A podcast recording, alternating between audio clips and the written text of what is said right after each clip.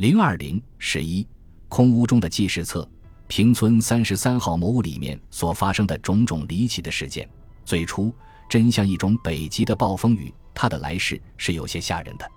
可是围棋来的迅速，它的消逝也是迅捷的可笑。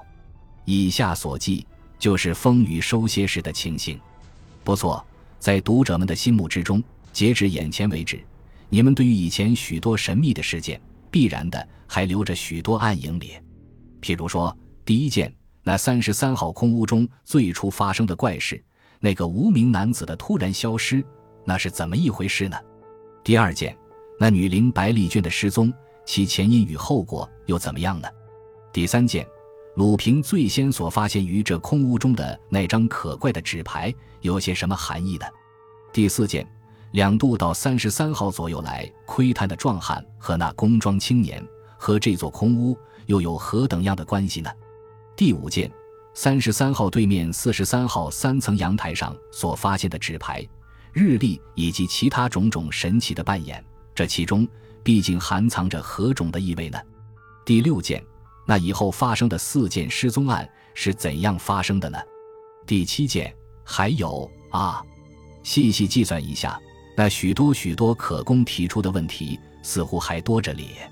不错，以上种种不可解的问题是应该由笔者负责予以详明的解答的。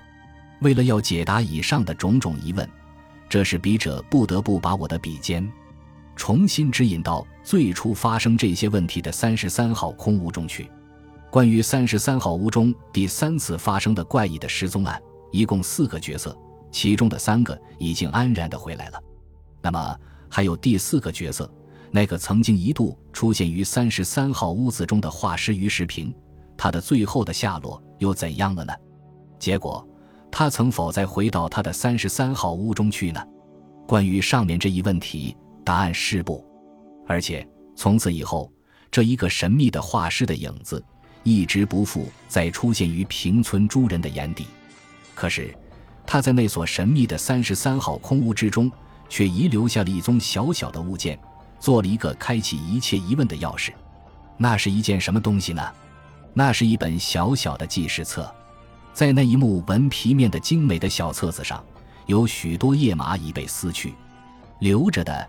却是寥寥无多的几页，这留下的若干页，用自来墨水笔写着绝细小的字迹。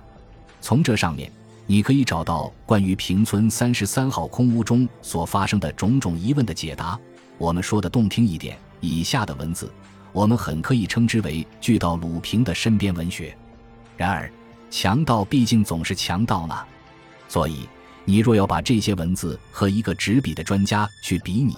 那你一定要感到重大的失望，因此，我想请求读者放弃了文学上的欣赏，而单看这小册子里所记的事实吧。在这小册子中有一节是这样写道：“上略，谁都知道，任何一个人观察外界的种种事物，脑力万万不宜太迟钝。脑力太钝的结果，自然随时随地会使你遭受碰壁的教训。然而，调过来说。”一个人的神经也不宜太敏锐，神经倘然过敏，那你也有钻进牛角尖的危险。本人鲁平自称，自信生平对于任何一件事，从未吃过脑筋迟钝的苦，但有好几次，就因神经过敏的缘故，却受到了一种太可笑而太不可恕的教训。像最近所遇的平村事件，就是眼前一个最好的例子。平村三十三号屋的事件，一般的群众。对那一男一女的突然消失，都认为神秘离奇不可解释。本人最初也有这种倾向。其实这事情的内幕揭穿了，真要使人哑然失笑，甚至认为不值一笑。据本人探访所得，最初那件离奇失踪案的真相，事情是这样的：第一次来看屋子的中年人，他的姓名叫做王仲浩，以前他是镇海中的一个小官僚。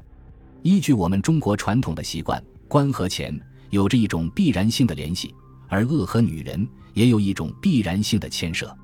这一个小官僚原是本地一个悠闲的寓公，这一次他到平村中来看屋，为的是新娶了一房姨太太，故而亲自来找藏娇的金屋。那一天，他在三十三号二层楼的前部四面看了一会儿，后来他又走上后部月牙形的小阳台。他正自眺望之际，忽然在下面村道之中，出乎意外地看到了一个人。这人是一个工头模样的大汉，却是他在许多年前所结下的一个势不两立的死仇。据他所知，他这一个死仇早已关进了监狱，并且已判定了无期徒刑。万无脱身外出之理，如今不知如何，竟会突然现身于自己眼帘之前。他知道自己和这死仇一旦见了面，生命在呼吸之间就有极度的危险。当时惊急之余，不知不觉竟发出了一声恐怖的呼啸。他的呼声是那样的锐利，在一所无人的空屋中，当然格外刺耳。于是立刻引起了楼下那个厮昏的注意。那个厮昏既听得了这一声破空而来的呼喊，以为二层楼上的来客出了什么意外，因而急忙赶上楼去，想看一个究竟。这一下，双方却引起了一个绝对可笑的误会。原来，二层楼上的中年来客，他在阳台上望见村道里的死仇那个工装大汉，脚下穿的是皮鞋。这时，忽听得楼梯上面来了一阵急急骤的皮鞋声。他在万分惶惧之中，误认为他的死仇已经破门而入，要来取他的性命。一时情急，便立刻闪在候补一室的门后，姑且做一下暂时的掩蔽。而可笑的事情便也由此发生。其实，那厮昏匆匆上楼，他先在前部的室中匆匆一望，在这空无一物的屋子里，当然用不到细看。连着他又推开后部一室的门，向内约略一看。当然，他是万万意想不到，就在这一扇门后，会有一个四五十岁的老孩子，正和他闹着捉迷藏的把戏。当下前后查看，不见来客的影踪，那厮昏的心里已经感到有些奇怪，因为他明明听的那一声锐利的呼啸是起于二层楼上，何至于在一霎时间就会不见了人影？他在惊异之中，立刻又匆匆赶上三层楼去查看，这期间。便又造成了第二个绝对可笑的错误。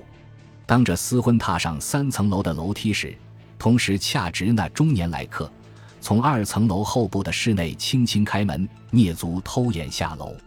当时一个是匆匆上楼，一个是悄悄下楼，在一上一下之间，恰好演成了小孩子们捉迷藏时你找我藏的话剧。这真是一种非常可笑的事情。再说。那中年来客记下了楼，便径自开了三十三号屋的前门，偷偷的向外走。他在慌乱之中，不及知会他的守候在村前的汽车夫，却从村后另外一个出入口里悄然溜出了村外。其后，那个厮昏记在三十三号屋的全部各式细找之后，因为始终找不到莱克的踪影，当然要引起他的极度的害怪。兼之在一小时后。那个守在村口的汽车夫又来寻找他的主人，这更显见莱克自进三十三号屋后，一直并未走出屋外。既未走出屋外，显然是被这座神秘的空屋吞噬了下去。于是，这事情在重重可笑的误会与那厮昏口头过分的渲染之下，使交织成了一件不可思议的失踪奇案。以上便是平村三十三号屋中第一次所发生的离奇事件的真相。可是，这第一次的离奇事件，除了上述种种可笑的误会之外，内幕中还有一些题外的余波里。原来，那前后两度偷偷到三十三号屋所进来窥探的工装大汉，就是那个失踪案主角的死仇。当着工装大汉携着他的同伴工装青年，第二次到平村中来窥探的时候，他们已听到了这离奇失踪案的消息。他们虽不相信一间空洞的屋子真会吞下一个人去，但他们对这可怪的事件也感觉到不可解释。据他们的料想，以为这一个突然失踪的家伙或许是乘人不备，掩藏到了隔壁屋中去。那个工装大汉对于他这仇人原是必欲得而甘心的。他们在别处即便访不获这仇人的消息，因之第二次又到平村中来窥伺。这一次。他们不但注意三十三号一屋，连带地同时注意着贴邻三十二号以及三十四号的两座屋子。他们以为那个家伙也许会从屋顶的露台上逾越到林氏而躲藏了起来。以上便是那两个工人两度前来窥探的原因。本人鲁平自称，最初因这两个工人行迹非常诡秘，曾经怀疑他们对于三十三号屋中第一次的事件必有一种直接的关系。当时因这一点，曾耗费过许多的脑力，而结果却几乎因之而走入歧途。眼前真相既白，方知这两个工人与第一次的失踪怪事虽有间接的关系，但实际他们对那中年来客的失踪，正像大众一样。始终也处于暗幕之中。